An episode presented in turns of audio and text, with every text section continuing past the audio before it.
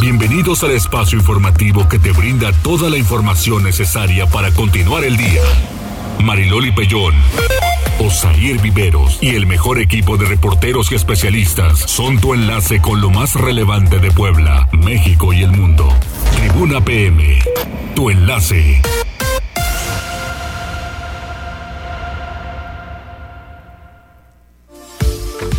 Tal? Muy buenas tardes. Un placer saludarles en este viernes. Hay información importante, hay cielo nublado. Si llueve, tome las precauciones necesarias porque se podría complicar. ¿Cómo estás, Osair? Hola Mariloli, muy buenas tardes a ti, a nuestros amigos del auditorio. Pues sí, la verdad es que además un clima bastante agradable es el que hace este viernes en Puebla. Sí. Desde temprano eh, algunos compañeros me dijeron, tenemos frío. Yo la verdad lo sentí muy fresco, lo sentí muy fresco y en este momento estoy así como bien cómodo, nada de calor, Ni frío ni calor, cero grados. todo bien, todo bien. Ahora, el, el asunto es que sí hay que esperar a ver cómo se pone el fin de semana, Ajá. porque sí se esperan lluvias fuertes. Así es. Digo, no, a lo mejor no tan fuertes como les puede pasar a los amigos de la Sierra Norte, pero hay que estar pendientes. Vamos a platicar más adelante con Protección Civil Municipal de lo que se está haciendo para prevenir la llegada de Grace a territorio poblano. Exactamente. Es viernes. Es Exactamente. viernes. Vamos a los números de comunicación. Que se pongan en contacto con nosotros, Mariloli, ya sabe, el número en cabina es 242 1312, la línea de WhatsApp 22 23 90 38 10 y en nuestras redes sociales, en Twitter nos pueden escribir en las cuentas de arroba noticias tribuna, arroba mariloli pellón y arroba viveros guion bajo tribuna, ahí en Twitter, en la cuenta de arroba noticias tribuna estamos transmitiendo el noticiero a través de streaming. Y en Facebook Live nos puede seguir en las páginas de Tribuna Noticias, Tribuna Vigila, Código Rojo y La Magnífica, para que, eh, bueno, pues a través de la transmisión también nos dejen sus comentarios, sus saludos. Más adelante les estamos dando lectura. Exactamente. Y vamos a las redes. Tribuna PM. ¿Qué hay en tendencias, Arturo? Hola Mariloli Osair, excelente Hola, amigo. tarde. Pues tenemos algunas eh, noticias y tendencias bastante interesantes y no sé si a ustedes les habrá pasado, pero bueno, desde esta mañana, aproximadamente a las 9 de la mañana, algunos usuarios comenzaron a reportar fallas en el servicio de Telcel. ¿Qué es lo que pasa? Bueno, si intentábamos acceder a cualquier, a cualquier plataforma con los datos que tenemos por tener un plan o por haber eh, obtenido un paquete de prepago, pues no podíamos acceder porque eh, lo que pasó fue que se cayó la red.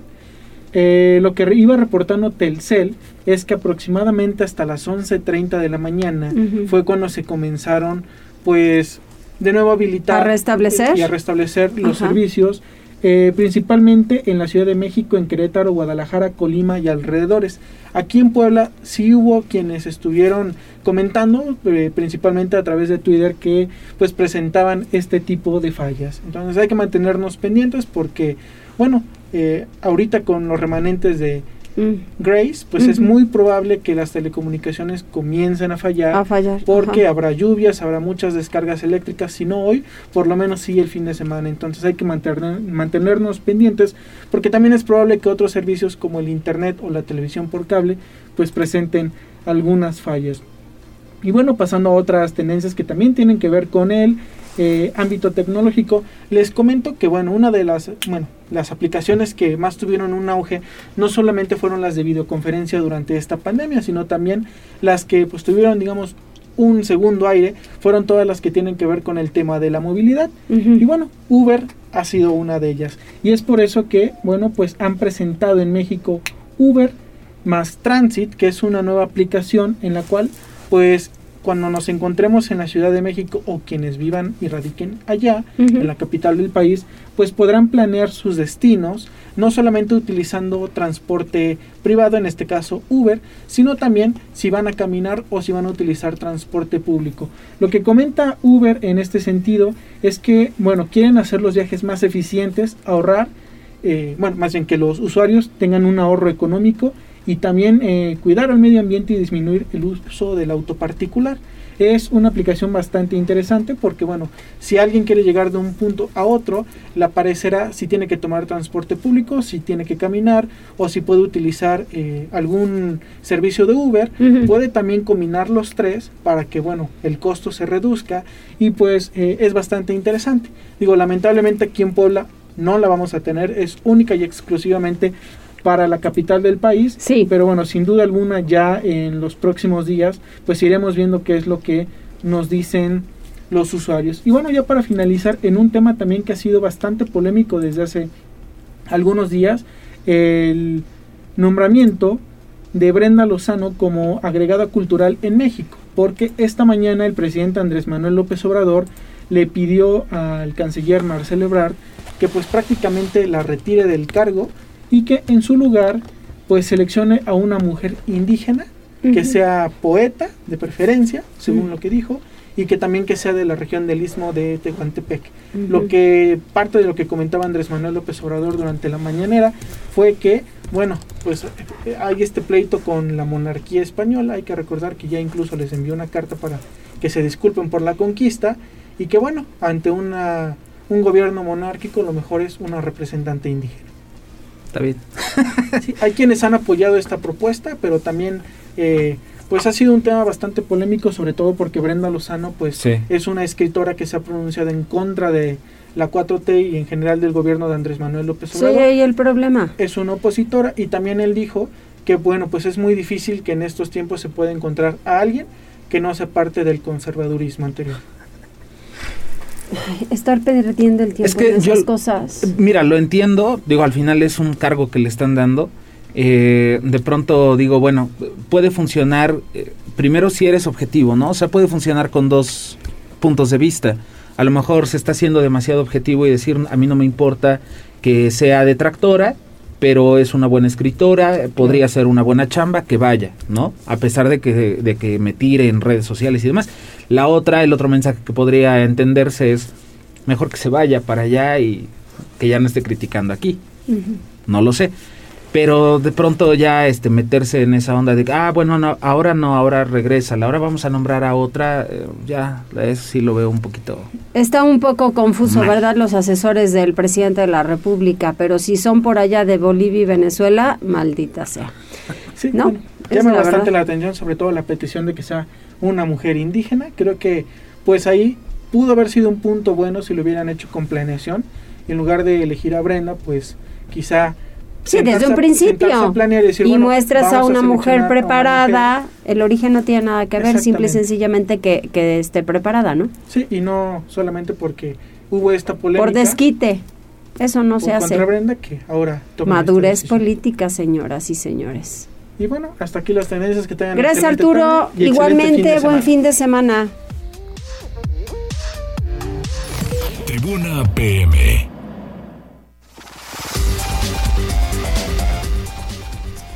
Continuamos en Tribuna PM y mucho tendremos que hablar sobre las calles de Puebla. Oigan, qué barbaridad.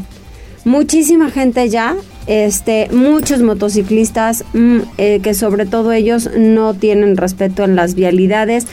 Hay muchos quienes son de otros estados de la República Mexicana y que vienen, la verdad, a incomodar en la vialidad, porque manejan a todo lo que da y se meten entre espacios sumamente pequeños y a la fuerza para pues cambiarse de un carril a otro y nada más le van jugando. A mí me tocó ahora en la 31 uno de Chiapas y dices, híjola, de veras, es que y ni prisa tienen porque Pero bueno, a veces también es gente que se tuvo que venir de otro estado. pero que respeten las reglas. Claro, y cualquiera, ¿eh? porque eh, a lo que voy es, no es precisamente que sea gente de Chiapas. Ah, no. ¿No? O O sea, hay de Morelos, hay Sí, de claro. Veracruz, hay del Estado de México. Yo a lo que voy es que están de otras placas. O que sean de Puebla En y compraron general- carro con otras placas. Pues no sé, pero muchos se fueron a emplacar, por ejemplo, a Tlaxcala. Este, vamos justamente con Uciel López. Adelante, Uciel. Hola, muy buena tarde. Los saludo con mucho gusto y a todo el amable auditorio de Tribuna PM. Desde las instalaciones de la Secretaría de Seguridad Ciudadana compartimos el reporte vial en este viernes.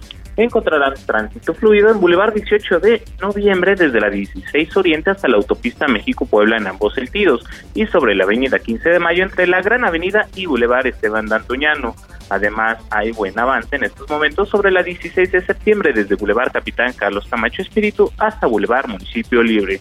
Por otra parte, tomen sus precauciones, ya que se presenta carga vial en la 23 Sur, entre la 23 Poniente y la 35 Poniente, y sobre la 25 Poniente, desde la 21 Sur hasta la 16 de septiembre. Asimismo, hay carga vehicular sobre la 11 Sur, entre la 15 Poniente y la 31 Poniente.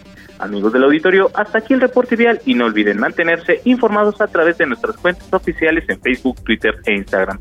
A todos nuestros amigos de Tribuna PM que tengan un excelente fin de semana. Gracias, Suciel. Vamos con más información. Hay otro reporte vial. Mariloli es Alfredo Fernández nos está reportando que hay un motociclista atropellado, esto a unos metros de la salida de los camiones de la CAPU sobre Boulevard Carmen Cerdán con sentido hacia el centro. Ya llegó la ambulancia de Suma, pero este hay tráfico en la zona, así que tómelo en cuenta.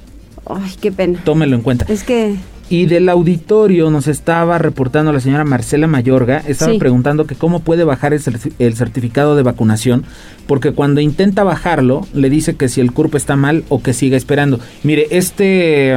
Eh, la plataforma de pronto sí falla, sí llega a fallar, entonces yo creo que hay que estarle intentando porque no hay otra forma de tramitar el certificado de vacunación. Sí. Si intenta en la madrugada.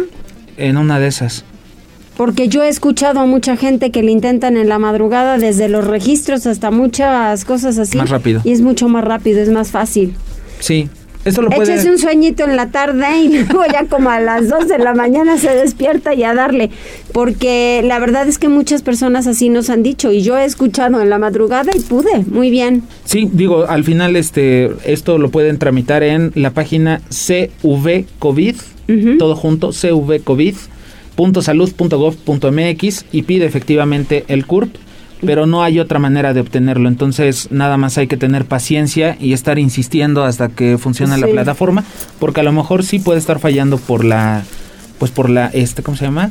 Por la demanda. Sí, claro. Por los usuarios. Muy bien, pues ojalá que, que pronto lo pueda obtener Marcela y un saludo para usted y gracias por escucharnos.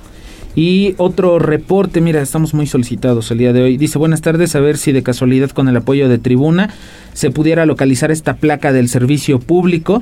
Dice que, eh, bueno, la placa es de Puebla, 655-131-S, eh, es de transporte público, ya sea taxi o, microbús, no sé.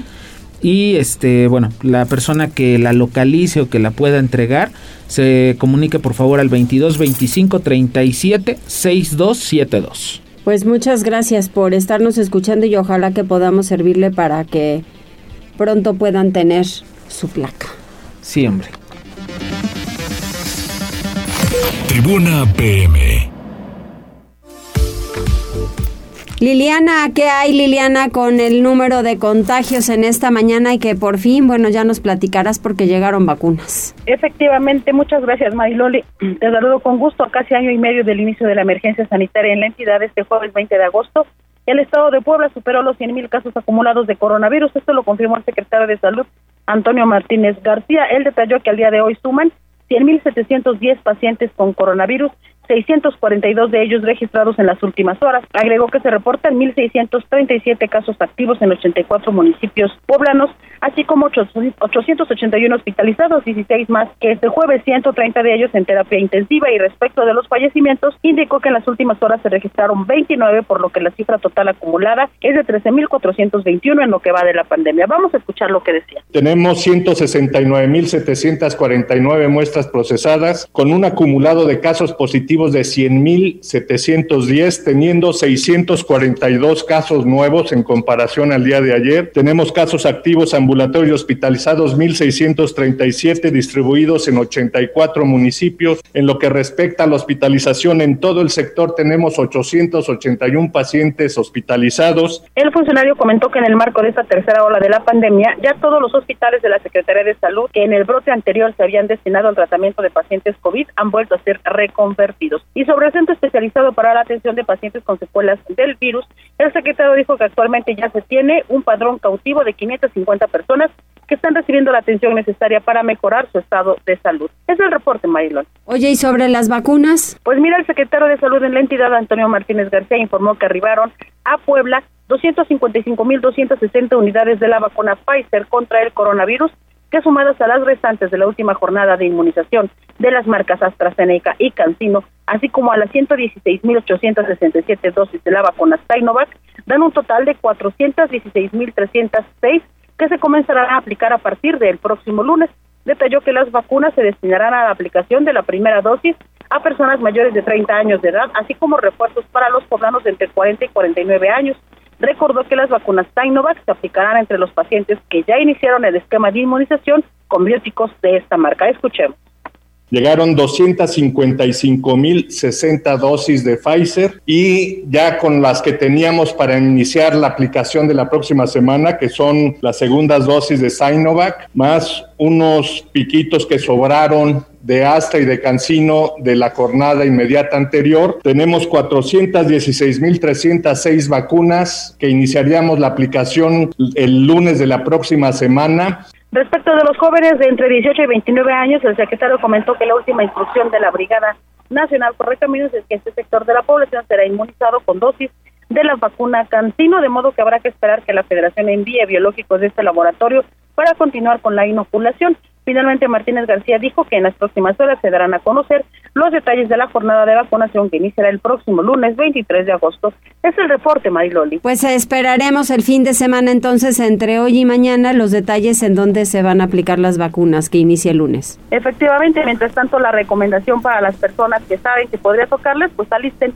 sus documentos y ya nada más esperar las indicaciones. Exactamente. Gracias, Liliana. Buenas tardes. Mariloli, y fíjate, nos están compartiendo, digo, a propósito de las vacunas, lo que nos decían hace rato del certificado de vacunación, tengan mucho cuidado, no se dejen sorprender si les llegan correos. Eh, su, eh, supuestamente para que descarguen su certificado de vacunación. En este correo dice, recibes este correo por haber realizado una solicitud de certificado de vacunación para descargar el certificado a favor de, eh, de, de clic favor de clic, o sea, ni siquiera está bien redactado. Y en la siguiente liga, les mandan una liga y seguramente es para o meterles un virus, para eh, virus, robarles este los datos, entonces tengan mucho cuidado. Si usted lo tramita, tramítelo en la página oficial, no hay otra, no les va a llegar por correo ni mucho menos. Pues sí. Para que no se dejen sorprender. Exactamente, y que mira que hay muchos que de repente Sí, sí, sí, sí. Abusivos. algunos, caen porque pues no, no tienen toda la información. Por correo, no haga nada. Haga usted mejor su trámite en la página. Vamos con Pili Bravo porque el patronato de la Fundación Jenkins nombra rectora temporal de la UTLAP a Cecilia Anaya Berrios, en tanto Luis Ernesto Derbez y funcionarios administrativos resuelven el tema legal que tienen. Pili, buena tarde, adelante. Gracias, muy buenas tardes. Para desahogar los presuntos señalamientos jurídicos que se imputan a Luis Ernesto Derbez Bautista y a funcionarios administrativos de la Universidad de las Américas, el patronato de la Fundación designó a Cecilia Anaya Berrios como rectora interino de la Universidad de las Américas. A través de un comunicado se informa total respaldo al doctor Luis Ernesto Derbez Bautista, así como a los maestros Mónica Ruiz Huerta, Mario Vallejo Pérez y al abogado Jesús Salvador Mijangos Patiño, quienes han sido, eh, quienes han solicitado licencia en el ejercicio de sus funciones y se les autoriza para que respondan a los señalamientos que se han formulado en su contra y se aboquen al esclarecimiento de los hechos que se les atribuye en lo personal y a todos se les otorgó un voto de confianza. Por tal motivo, el patronato de la Fundación de la Universidad de las Américas, que preside Margarita Jenkins de Landa, en coordinación con el Consejo Empresarial de la institución y con fundamento en el instituto, pues que gobierna a esta fundación. Bueno, pues decidieron nombrar a la doctora Cecilia Anaya Berrios como rectora interina de la Universidad de las Américas. El patronato legítimo, legítimo encabezado por Margarita Jenkins, bueno, pues está haciendo esta, este anuncio, este comunicado de que, eh, bueno, pues habrá una rectora interina en tanto, bueno, pues se sigue desahogando los casos jurídicos ahora con el doctor Luis Ernesto Derbez y además pues el reclamo jurídico que están haciendo para la devolución de las instalaciones de la institución. El reporte. Muchas gracias, Pili. Y vamos con temas de seguridad con Alfredo Fernández, porque mire, esto eh, durante la semana se estuvo dando pues de manera no constante, tampoco repetitiva, pero sí al menos tuvimos como dos o tres casos más. Hoy reportaron que encontraron una persona calcinada otra vez en los límites entre Puebla y Amozoc, Alfredo. Hola, ¿qué tal, Osair? Buenas tardes, buenas tardes a todo el auditorio. Así es, fueron vecinos que salían de sus centros de trabajo quienes al circular por un camino de terracería en la zona industrial de Chachapa notaron la presencia de una persona tirada en un paraje ubicado a pocos metros del carril a San Cristóbal, lo que reportaron al 911 aproximadamente a las 9 con 39 minutos. En respuesta, se aproximaron elementos de la Policía Municipal de Puebla y Amozoc a la calle Pino de la colonia Asturias, donde confirmaron el reporte dando parte del hallazgo a personal de la Fiscalía General del Estado. Peritos ministeriales realizaron las investigaciones correspondientes y dieron paso al levantamiento del cadáver, el cual se presume que se trata de un hombre y por las condiciones en las que fue encontrado aún no se sabe si presentaba alguna herida o murió a causa de las quemaduras. Cabe destacar que el pasado miércoles fueron localizados dos cadáveres calcinados también en la zona limítrofe de, entre Puebla y Amozoc, pero a un costado de la carretera Santa Cruz de Alpuyeca. Será más adelante que la Fiscalía informe si existe relación con esta serie de asesinatos con características similares en la misma zona. Hasta aquí el reporte. Muchas gracias, Alfredo. Sí, te digo, ya son. Es que estamos haciendo la cuenta. ¿Cuántos hemos encontrado en esta semana? De esa zona, tres dos del miércoles y este es el tercero, más los que encontraron, bueno, esas fueron partes del cuerpo en Coronango, la lateral ahí por los cochinitos. De la autopista, sí, claro.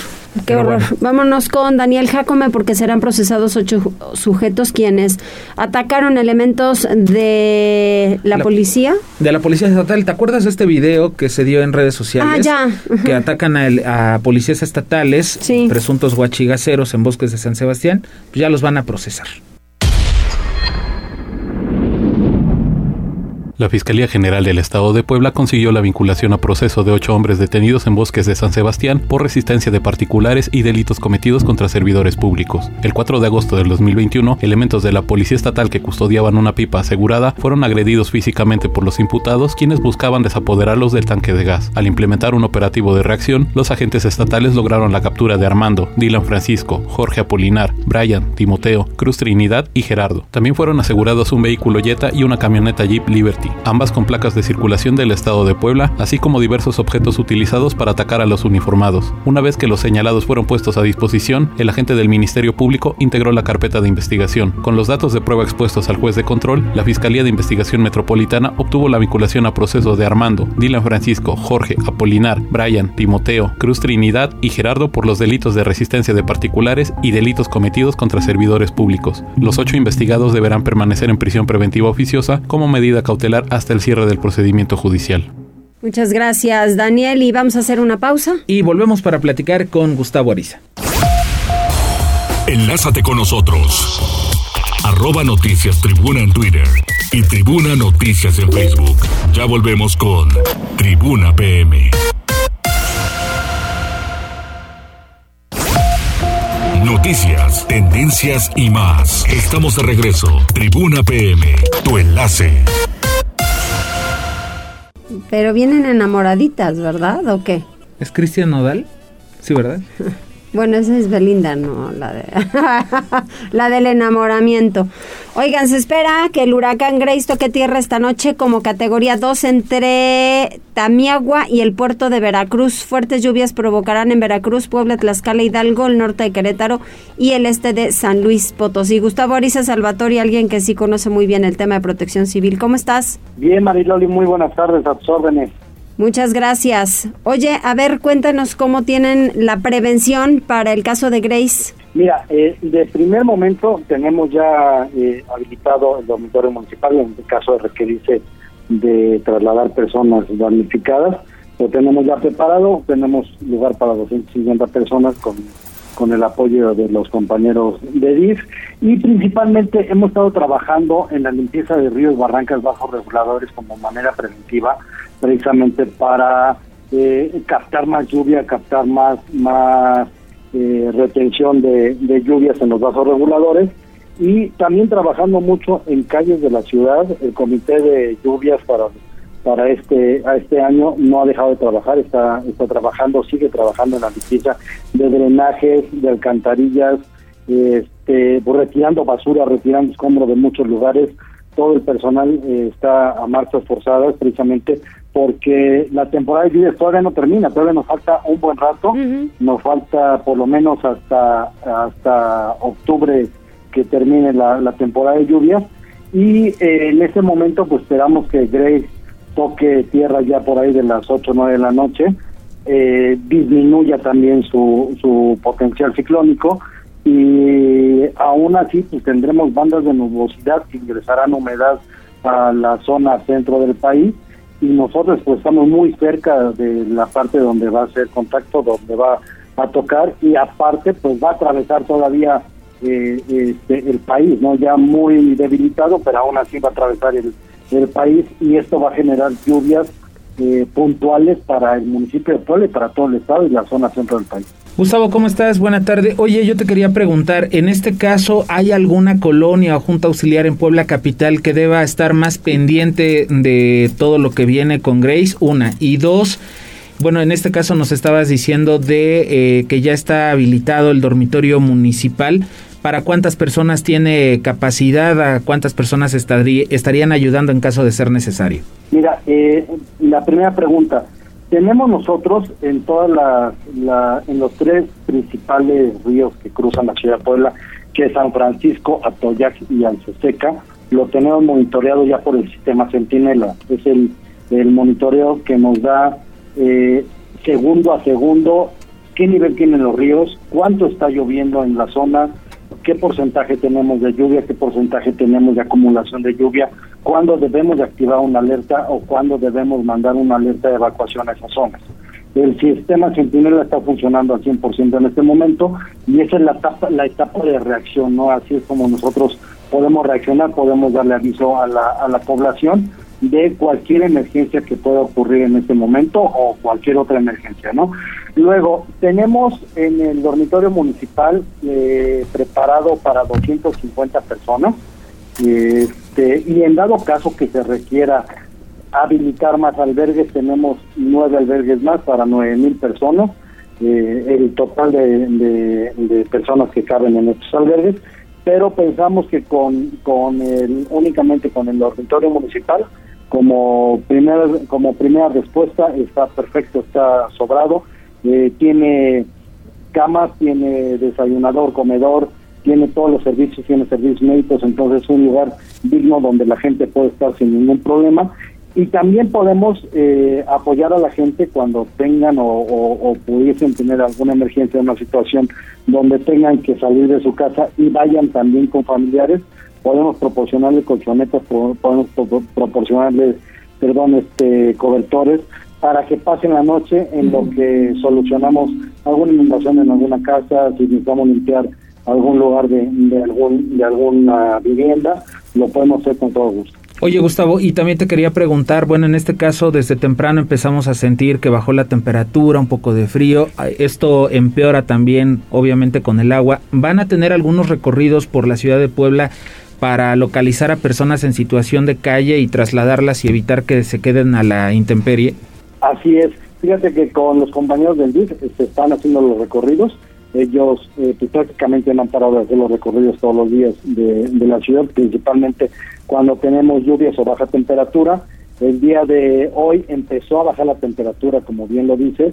La noche de ayer la temperatura estuvo muy alta, no hubo necesidad de, de recorrerlos, pero de cualquier forma tenemos también un censo donde tenemos eh, registrados a estas personas y afortunadamente no tenemos eh, tanta gente como, como, como años pasados que teníamos mucha gente, ha disminuido la cantidad de gente de población en, vulnerabilidad, en calle, en situación de calle, debido al COVID y a muchas otras cosas, ha, disminuido, pero sí se siguen haciendo los recorridos, seguimos teniendo nuestra bitácora de, recorridos perdón, y apoyando a la gente que lo requiera.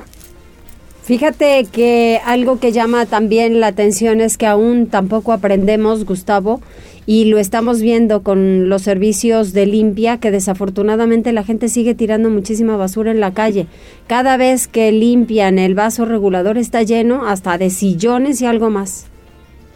Sí, Mariloli, sabes que, que es una, una desgracia eso porque Eh, ahora que tenemos el sistema Centinela, estamos viendo las 24 horas del día el vaso regulador y ves que los vecinos o la gente que va pasando va aventando bolsas y van eh, aventando llantas y todo lo que te puedas imaginar se encuentras ahí adentro. No es un es un tiradero y la verdad es que no es un tiradero, es es, es el lugar que salva a prácticamente toda la zona centro de Puebla, todo el Boulevard 5 de Mayo, lo salva de inundaciones porque es un vaso regulador muy importante.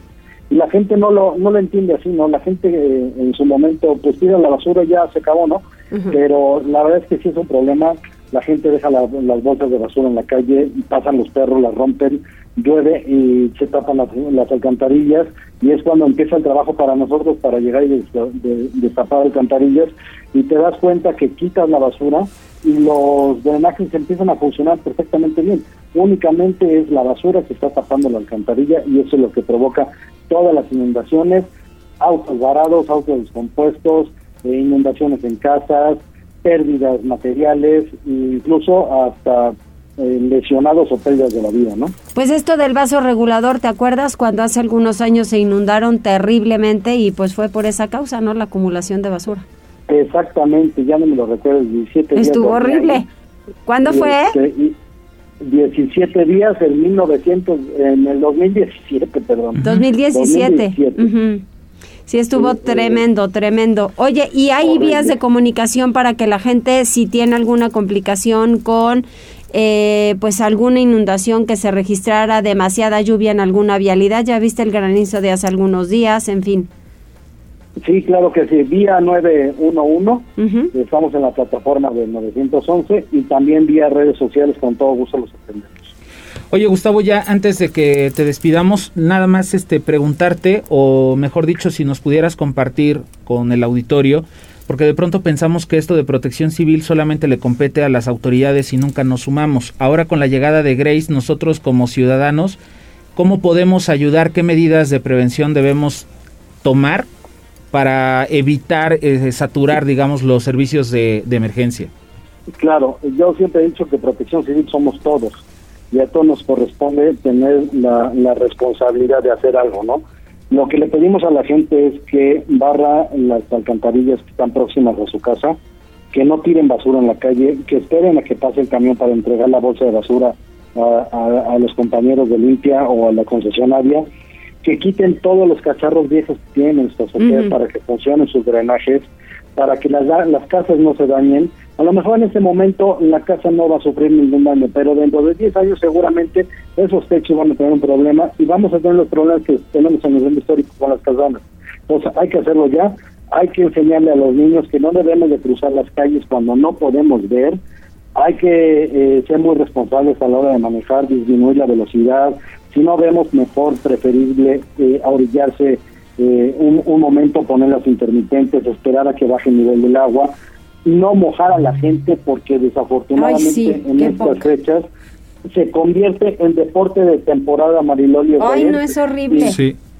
Y todo el mundo pasa mojando. Desafortunadamente el servicio público, este, los amigos del servicio público, pues es su deporte preferido, mojar a la gente, ¿no? y, y, no se vale, la verdad es que no se vale porque mucha gente va a trabajar, mucha gente pues está este, enferma o, agravamos las cosas y, eso eso da mucho coraje, ¿no? Pero lo principal es no tirar basura en las calles. Así es, muy bien. Muchas gracias, Gustavo, que te sea leve. Gracias, Mariloli, gracias, sí. Gracias, amigo. La verdad es que lo que nos están pidiendo es bien poco. En realidad es lo que nos toca. Barrer lo que el, el, frente de tu casa, el frente de tu negocio y no tirar ni colillas de cigarro, ni el Kleenex que de repente se te cayó en la calle, pues levántalo. Y ahora más que nunca hay que ser sumamente pulcros, debemos llevar gel antibacterial para... Esa parte y bueno, sacar la basura el día que te toca. En realidad, de verdad, ahorita que estaba escuchando a, a Gustavo, no nos están pidiendo más de lo que nos toca. No, desde luego que no. Y nosotros sí les complicamos a ellos y bastante. Vamos con Pili Bravo. Así es, el Congreso valida que la Secretaría de Seguridad Pública nombre a los directores de los cerezos de Puebla, Pili. Pues fíjense que los diputados de comisiones pues están reuniendo ya de manera cotidiana, aunque no todos. Por ejemplo, hoy los diputados que integran la Comisión de Gobernación por tercera ocasión no asistieron a su mesa de trabajo sin embargo, sí lo hicieron los que integran la Comisión de Seguridad Pública, que bueno, ellos aprobaron, aunque sin cambiar una coma, pues la reforma a la Ley de Seguridad Pública que propuso el gobierno del Estado con el propósito de que la dependencia, es decir, el director o el titular de la dependencia, tenga ahora la facultad de nombrar o de remover directores en los centros de reinserción social. Y esto, bueno, pues es una de las aprobaciones que se hizo. El orden del día corresponde a la lectura del dictamen con de decreto con virtud del cual se reforma la fracción vigésima segunda del artículo 17 de la Ley de Seguridad Pública del Estado de Puebla y en su caso aprobación. Y bueno, el propósito es que eh, ahora eh, podrá el director o la o secretaria de Educación perdón, de seguridad pública que pueda pues designar a los directores de los diferentes centros de reinserción social que hay en la entidad. La iniciativa que llegó este mes del Ejecutivo en la que propone pues que sea una atribución ahora de la Secretaría de Seguridad Pública, pues sobre todo porque ya saben se han dado pues muchísimos conflictos con los directores y ahora estarán sumamente vigilados, capacitados para que puedan cumplir perfectamente con su mandamiento el reporte. Muchas gracias, Pili. Y bueno, esta declaración la hizo el gobernador del estado hoy en la rueda de prensa de la mañana y la verdad es que de pronto pareciera dar risa, pero de pronto también te da como que el escenario de todo lo que está pasando adentro de la Secretaría, de todo lo que hicieron en la, en la Secretaría de Movilidad y Transporte. Lleva años la Secretaría de Movilidad y Transporte siendo una porquería. Así literal dijo, qué horror de cabrones. Liliana. Gracias, Osair. Pues mira, Hoy en la Secretaría de Movilidad y Transporte ya no hay corrupción, afirmó el gobernador Miguel Barroso Huerta al señalar que tanto trabajadores del Estado como personas externas al aparato burocrático que incurrían en actos de corrupción en contra de los usuarios, los denominados coyotes, han sido corridos de la dependencia con la llegada de la nueva titular de Sabracamontes recordó que al inicio de su gestión su orden fue la de no entregar más concesiones de transporte público hasta que no se realizara una revisión integral de permisos y rutas. Sin embargo, esta orden fue desobedecida, por lo tanto, hubo despidos y cambios en la estructura. Vamos a escuchar lo que dijo. Ya no existen. Los que estaban allá afuera sacando copias y yendo y entrando a la secretaría y metiéndose por atrás de los mostradores. Cero, los corrimos. Con la llegada de Elsa Bracamontes los corrimos. Hoy no había. Todo eso que dijimos íbamos a cambiar, los que estaban antes en la Secretaría de Movilidad lo preservaron para sus beneficios. ¡Qué horror de cabrones! Al informar que esta semana sostuvo una segunda reunión de trabajo con concesionarios del transporte público en general, el gobernador agregó que el siguiente paso es que estas acciones se realicen ahora a nivel regional, de modo que puedan analizarse a detalle los problemas de cada zona del Estado. Entre los temas a resolver se encuentra la revisión de rutas y concesiones, el combate a las unidades pirata, la regulación de corralones y el servicio de grúas, así como la modernización integral de todo el sistema de transporte. Sin embargo, aseguró, todo ello se conseguirá bajo las nuevas reglas impuestas por su administración, lejos de la corrupción y los favoritismos. Es el reporte, Osair. Liliana, ¿de qué tamaño entonces ha sido el daño en la Secretaría de Movilidad y Transporte que ni siquiera la titular ha podido eh, salir con ningún tema? Efectivamente, la verdad es que todo lo que sabemos es a voz del propio gobernador. Cuando ha habido alguna pregunta, pues seguimos eh, teniendo la respuesta de ya se está trabajando, ya se está avanzando. Sin embargo, sí creo que pues ya vamos casi dos años, ¿no? De la administración actual y un cambio contundente, concreto, no hemos tenido en esta dependencia. Pero desde que se fue a Chiga, como que ya hubiera, o sea, lo entendí en la veda pero después como que sí era importante que saliera la, la, titular con cualquiera de los temas hasta para dar el diagnóstico de cómo dejaron la secretaría. Efectivamente, de cuáles serían los retos, sobre todo porque en, este punto, Mailoli, hay temas muy importantes. Está todavía el asunto de las unidades piratas de taxi en el periférico, porque por otra parte las personas no tienen otro modo de movilizarse eh, a tiempo y eficientemente. Está el asunto del regreso a clases, no sabemos si se van a habilitar más unidades, eh, cuál va a ser el método en que van a trabajar, porque con las actuales, aunque quieran, se van a estar saturando porque la gente se mueve en, en las unidades del transporte público. Y hay así muchos retos que son importantes, el tema de las grúas, el tema de los corralones, el propio gobernador lo dijo como un reto de, campaña, una promesa de campaña, y hasta ahora pues no hemos tenido algo, Maylo. Pues estaremos pendientes. Gracias, Liliana. Buenas tardes, Maylo. Buenas tardes, y vamos con Daniel. Vamos con Daniel Jacome porque mira, detuvieron a integrantes de una banda dedicada al robo. Uno de ellos está relacionado con el líder de comerciantes ambulantes de Fuerza 2000, el FEDE. La Secretaría de Seguridad Ciudadana del municipio de Puebla anunció la desarticulación de un grupo organizado para delinquir conformado por tres personas, presuntamente dedicado al robo en transporte público colectivo, de vehículo y a transeúnte. Los integrantes son José, de 30 años de edad, así como Lorena y Esteban, alias El Babo, ambos de 25 años de edad. El suceso tuvo lugar sobre la avenida 16 de septiembre de la colonia San Antonio Abad, cuando un grupo de pasajeros de la ruta 50 unidad 17 solicitó ayuda para detener a los ocupantes de un vehículo marca Volkswagen tipo Jetta color rojo, a quienes señalaron como responsables de desapoderarlos de diversas pertenencias. Al tomar conocimiento del hecho, policías municipales emprendieron una persecución que culminó con el aseguramiento de la unidad y la detención de dos hombres junto con una mujer. Además, se recuperaron equipos de telefonía móvil, una billetera y se aseguró un objeto punzocortante. Con base en labores de inteligencia, se presume que el babo cuenta con antecedentes penales por robo a transeúnte, así como diversas remisiones ante el juzgado calificador por la Comisión de Faltas Administrativas. También estaría relacionado con un joven menor de 17 años de edad, recientemente detenido por la Secretaría de Seguridad Ciudadana del municipio de Puebla e identificado como integrante de una banda delictiva liderada por Rafael, alias el Calusha. Por su parte, José estaría vinculado con un grupo organizado para delinquir, encabezado por un líder de comerciantes ambulantes conocido como Federico, alias el Fede. Los tres indiciados y los elementos materiales probatorios fueron puestos a disposición del agente del Ministerio Público para dar inicio a la carpeta de investigación correspondiente. Gracias, Daniel. Y vamos a hacer una pausa. Regresamos enseguida. Enlázate con nosotros. Arroba Noticias Tribuna en Twitter y Tribuna Noticias en Facebook. Ya volvemos con Tribuna PM.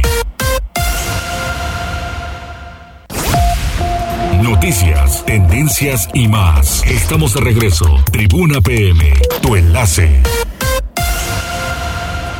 Sí, ¿verdad? Ese, es mi gusto culposo de Nodal, esa está chida. ¿Qué le habrá visto Belinda? ¿Su buen talento? Eh. ¿O su lana? ¿Qué será? El talento. opinen, muchachas, opinen.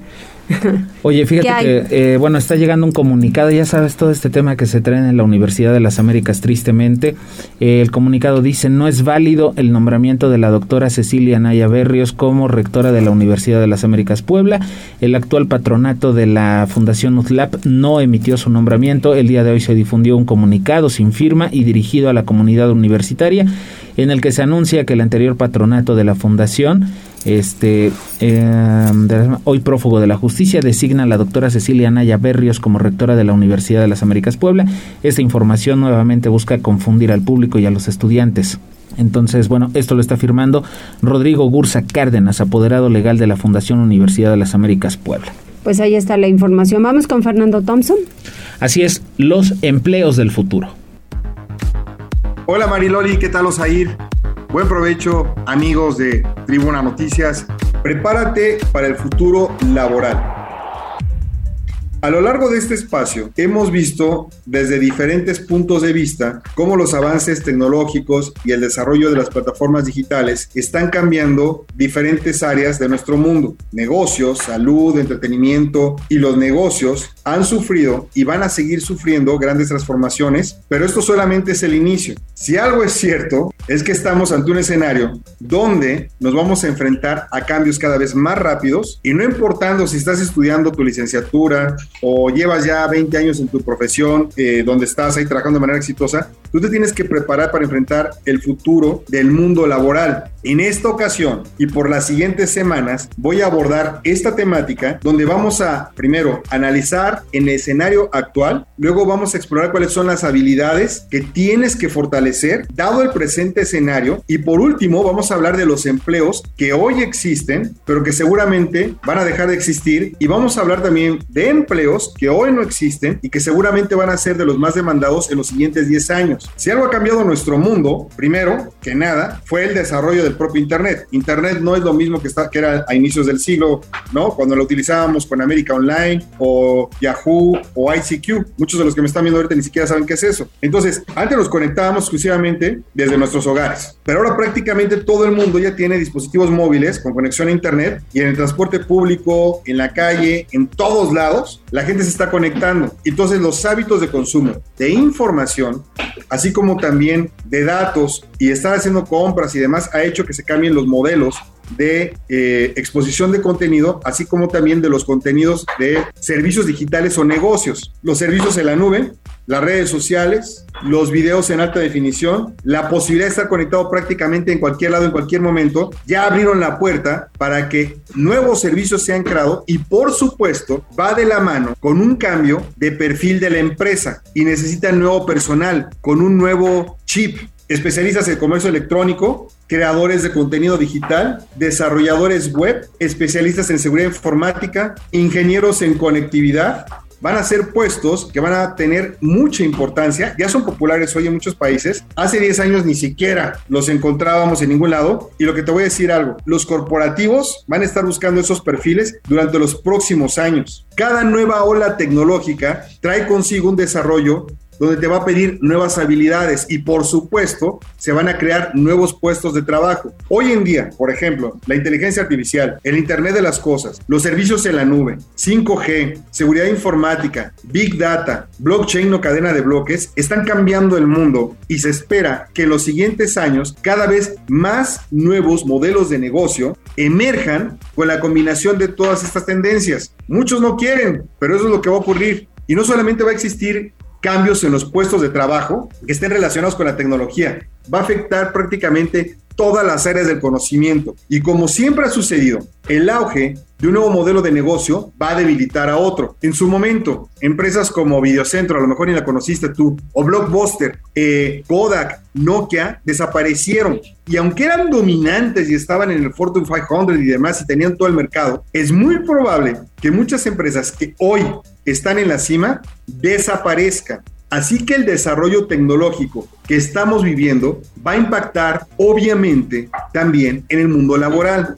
Hoy en día estamos ante el inicio de un Internet descentralizado. El auge de blockchain, de las cadenas de bloques, los famosos NFTs, van a traer grandes cambios los siguientes años. Y las empresas van a tener que renovarse, van a tener que reinventarse para seguir siendo relevantes. Como empleado, como ejecutivo, como integrante o dueño de una empresa, o emprendedor, tienes que tener presente que actualizar tus actividades acorde a las tendencias tecnológicas es algo que te va a exigir el mundo. En la siguiente cápsula voy a hablar ya más específicamente de cuáles son las habilidades que tienes que desarrollar si quieres seguir siendo relevante en el mundo laboral del futuro o que tu negocio tenga éxito, porque créeme, más del 90% de las personas que pertenecen al mundo laboral hoy no están haciendo nada por cambiar y van a tener aprietos en los próximos años. Si no adquieren estas nuevas habilidades, va a ser muy difícil que se puedan mantener en sus roles actuales. Nos escuchamos y nos vemos la próxima semana. Muchas gracias, Fer. Y vamos con Liliana. Sí, nada más aclararles a los amigos del auditorio que estas cápsulas de Fernando el tema, los empleos del futuro, son tres cápsulas. Esta es la primera entrega. El próximo el próximo viernes nos estará ampliando sobre el mismo asunto. Vamos con Liliana Tecpanecatl porque el Colegio de Notarios, eh, bueno, pues se dijo con plena disposición para sancionar a los fedatarios abusivos. Efectivamente, gracias Osair, el gobernador Miguel Barbosa Huerta informó que tras su encuentro con el Colegio de Notarios, los integrantes de este organismo se comprometieron a colaborar de manera absoluta con los procesos de investigación que su administración iniciará en contra de algunos fedatarios públicos acusados de cometer abusos en el ejercicio de su función. El mandatario celebró que el Colegio de Notarios comparta con su gobierno la postura de aplicar la ley. Agregó que los casos a investigar no se resolverán en un día ni un mes, vaticinó que probablemente se prolonguen por todo el tiempo que le queda a su mandato. Sin embargo, afirmó que todos los casos serán atendidos, pues el tema ya se volvió una bola de nieve. Refirió que cada vez son más los poblanos que han acudido a denunciar las irregularidades de quienes, haciendo mal uso de sus facultades, se han dedicado por años a despojar de su patrimonio a familias enteras y agregó que además de estos casos, la vigilancia sobre las actividades de los fedatarios será permanente. Escuchemos que la posición del colegio, del colegio es apoyar de manera absoluta a las investigaciones que lleve a cabo el gobierno sobre las posibles irregularidades cometidas por titulares de dichas instituciones notariales. Entonces vamos a avanzar. Les expresé la posición del gobierno, que la decisión es eh, aplicar la ley. Ellos estuvieron anuentes y colaboradores solidarios. Yo celebro esa posición, se las agradezco. En el encuentro entre el titular del Ejecutivo y el Colegio de Notarios, encabezado por Héctor Jiménez, participaron también el consejero jurídico del Gobierno Estatal y la directora del Instituto Catastral y Registral del Estado de Puebla. Es el reporte, usted. Muchas gracias, Liliana. 14 horas con 57 minutos. Antes de ir a los deportes, rápidamente, eh, digo, para no dejar fuera a los amigos que nos siguen a través de redes sociales. Por supuesto, a ver, vamos a ver, acá está Arturo. Dice Gladys Lugo Salomón, ¿cómo están? Por fin es viernes, saludos, muchas gracias Gladys, estamos, estamos bien, afortunadamente hoy no hace calor. Connie Ramos, excelente fin de semana. Diana Yea, buenas tardes y buen fin de semana a todos. Connie Ramos dice gracias por la información del correo. Digo esto para que no se dejen sorprender con estos correos del certificado de vacunación. Connie Ángel, que ya también se está reportando. Enrique Guevara dice buena tarde Mariloli Osair. Y Francisco Javier Luque dice a seguir a seguirnos vacunando. Sí, exactamente, así es. Así es. Vamos con información deportiva. Puebla visita a Pumas el próximo domingo. Tribuna PM. Adelante, Neto. ¿Qué tal, Mariloli? ¿Qué tal, Osair? Muy buenas tardes. Buenas tardes a todo el auditorio. Vamos rápidamente con la información deportiva y efectivamente el Club Puebla vuelve a la actividad este domingo en busca de su primera victoria en este torneo Apertura 2021 cuando esté visitando a otro equipo necesitado, urgido por conseguir su primera victoria en este campeonato, como son los el conjunto de los Pumas de la Universidad Nacional Autónoma de México, que también atraviesa una crisis de resultado y en un partido donde se ha mencionado que es el ultimátum para su estratega Andrés Ligini, después de que en su primera temporada terminó sorprendiendo a propios y extraños al llegar hasta la gran final. Ya en la segunda campaña no le fue nada bien y en esta tercera temporada pues les está yendo totalmente lo opuesto al ocupar el último lugar de la tabla general. De ahí la importancia de este compromiso entre dos equipos que llegan urgidos, necesitados de conseguir los tres puntos si es que quieren mantener aspiraciones a lo largo de este campeonato. Hay que recordar que la última vez que estos equipos se vieron las caras fue en el torneo Clausura 2021, donde igualaron sin anotaciones en el Estadio Cuauhtémoc, mientras que en Ciudad Universitaria fue en el Apertura 2020, donde Pumas goleó 4-1 gracias a las anotaciones por parte de Fabio Álvarez, Carlos González, Johan Vázquez y Juan Dineno, mientras que por los visitantes había descontado Salvador Reyes. En torneos cortos, estos equipos han visto las caras en 23 ocasiones en tierras capitalinas, donde los ahora dirigidos por Nicolás Larcamón pues han salido victoriosos en seis ocasiones a cambio de cinco empates y 12 descalabros. De hecho, el Puebla solamente cuenta con nueve victorias en 51 visitas a territorio Puma, mientras que Pumas pues terminó derrotando a Puebla en seis de las últimas 11 veces que lo recibió. A cambio perdió tres y empató en par de ocasiones, así que por antecedentes pues no será un rival nada sencillo. La cita es el próximo domingo a partir del mediodía en el Estadio Olímpico de Ciudad Universitaria. Vámonos con el resto de la fecha número 6 que arranca este viernes a partir de las 9 de la noche cuando el conjunto de Mazatlán pues espera, espera recuperar ese buen arranque que tuvo en el presente torneo, reciba a un conjunto de Tigres que por lo menos ya goleó a mitad de semana, veremos si puede ganar victorias. Mañana sábado a las 5 de la tarde Atlas ante Toluca, León que lleva cuatro victorias de forma consecutiva estará haciendo los honores al conjunto de Santos, San Luis ante Cruz Azul y Monterrey frente a las Chivas otro equipo que también está atravesando una crisis de resultados. El domingo ya comentábamos al mediodía, Pumas ante Puebla para las 5 de la tarde. América buscará mantener el superliderato cuando le haga los honores al conjunto de Tijuana. Necaxa ante Ciudad Juárez a las 7 de la noche y Querétaro contra Pachuca a las 21 horas, la actividad de este fin de semana. Mariloli, pues ahí hasta aquí lo más relevante en materia deportiva. Muchas gracias, Neto. Esperemos ganar. Ojalá, ojalá esté de la primera victoria del Puebla en esta apertura 2021. Gracias, buen fin de semana. Igualmente, buen fin de semana. Mariloli, rápidamente tenemos información del Congreso del Estado y es que en Comisiones Unidas del Congreso aprobaron la expedición de la Ley de Búsqueda de Personas del Estado de Puebla. El objetivo es establecer las bases de coordinación entre autoridades para la búsqueda de personas desaparecidas, así como prevenir, investigar, sancionar y erradicar los delitos en materia de desaparición forzada de personas. Con esta nueva ley se cumple con una deuda histórica con la ciudadanía gracias a un trabajo legislativo de participación ciudadana. Y bueno, escuchemos eh, parte del mensaje de la diputada María, eh, María del Carmen Cabrera. Mi deber como presidenta de la Comisión de Procuración y Administración de Justicia es hacerles saber que el trabajo de todos ustedes ha sido, ha sido tomado en consideración, ha sido incluido, ha sido eh, plasmado en esta ley de acuerdo a las necesidades, pero también ha sido un estudio jurídicamente minuciosamente procedente, con la responsabilidad de como legisladores hagamos leyes de responsabilidad. Y bueno, habrá que estar muy pendientes en el transcurso del día de este plantón que se mantenía en la zona del Congreso del Estado por parte de los colectivos, eh, principalmente de voz de los desaparecidos, Así que es. estaban exigiendo precisamente esta ley. Exactamente. Muy bien, pues que tengan un buen fin de semana. Así es, Mariloli. Hasta el lunes.